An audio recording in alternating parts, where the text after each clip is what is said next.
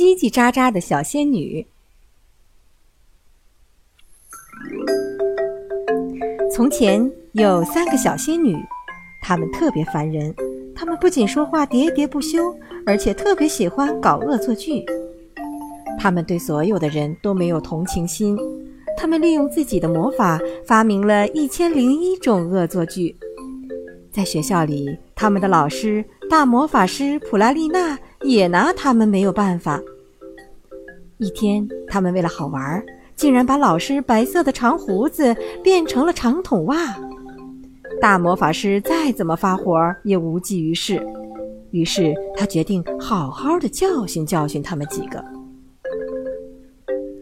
普拉丽娜对他们几个施了魔法，把他们送到了一个遥远的地方。那是一个他能找到的最偏僻、最荒凉、最寒冷的地方。那个地方有一座大山。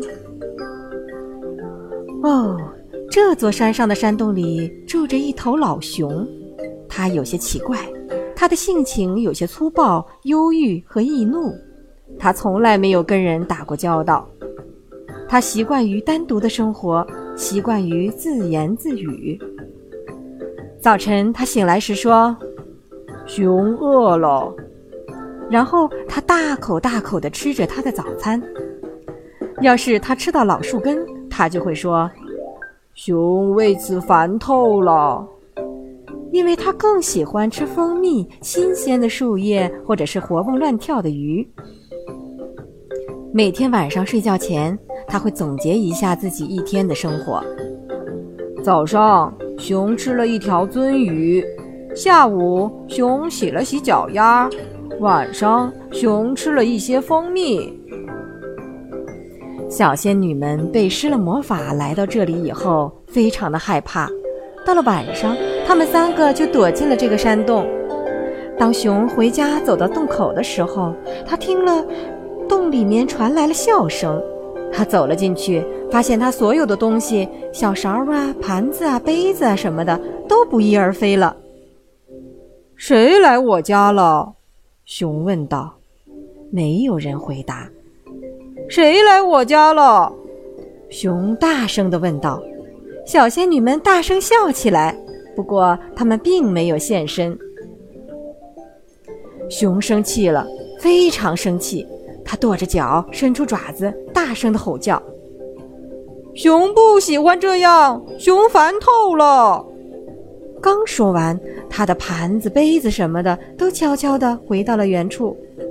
熊继续生气地说道：“熊烦透了，熊要去睡睡觉了。”他躺下来，一会儿就睡着了，把不开心的事情都忘掉了。但是到了半夜里，熊被笑声和歌声吵醒了。他睁开双眼，看见山洞里点亮了几千支的蜡烛，洞口站着三个跳舞的小仙女。我们很无聊，他们唱道。他们的眼睛闪闪的发光，脸上露出了古怪的笑容。接着，小仙女们又唱道：“我们是仙女，我们正在受罚。”我们必须待在这里。熊想好好睡觉，熊咆哮着说。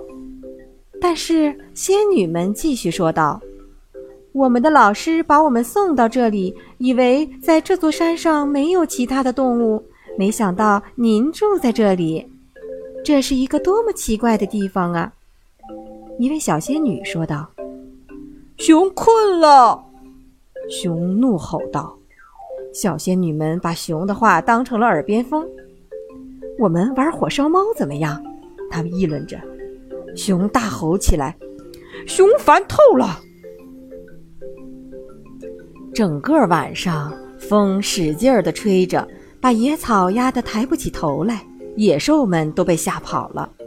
第二天，熊起床后，发现家里已经没有什么好吃的东西了。他低声嘟囔道。熊烦透了，他决定去钓鱼。当他把一切准备就绪，坐在岩石旁，把双脚浸在水里的时候，他听见背后有个声音说：“我们到水里去玩玩，怎么样？”小仙女们已经在水里走来走去了。熊嘟囔道：“烦人的家伙，鱼都被你们吓走了。熊需要安静。晚上，熊回到了山洞，他已经忘记了小仙女们的存在。不过，小仙女们始终是在他身边的。他总结了他的一天：熊看见了一条金黄色的大鱼，两条小鱼在河里游泳。熊跟着蜜蜂来到了一棵空心的大树旁，舔了舔它们的蜂蜜。熊遇到了一只小鸟，它告诉熊一个秘密。小仙女们竖起了耳朵。夜幕降临了，但是熊还在说。熊看见蚂蚁搬运果子。小仙女们轻轻地走近了熊。熊发现了它们，但是它一动不动地继续说。熊听说一只猫头鹰就住在附近，你知道它的名字吗？一位好奇心特别强烈的小仙女问。熊用它的粗嗓子回答：“熊知道住在这里的每一个动物的名字。”就这样，小仙女们围在熊的身边，听他讲这座山上其他动物的故事。仙女们听了很久很久，直到她们的眼睛慢慢的闭上。第二天早上，熊醒来时看到一位老人，他饶有兴致地问起了熊：“山里的熊，你是怎么让这些小仙女变得这么乖的？”熊回答：“熊会讲故事。”老人说：“祝贺你，我是大魔法师普拉丽娜。”我现在就解除魔法，小仙女们可以回家了。小仙女们在和熊道别以后就消失了。熊又孤孤单单了。几天过去了，这座大山似乎越来越荒凉了。一天晚上，熊叹着气说：“熊寂寞了。”还没等他来得及说第二遍。三个小仙女就出现在他的面前。嘿，我们又一次被惩罚了。我们是故意这样做的。我们要在这里待很久。来吧，你给我们讲个故事。熊很满意，但是为了表示抗议，他微笑着说：“ 熊烦透了。”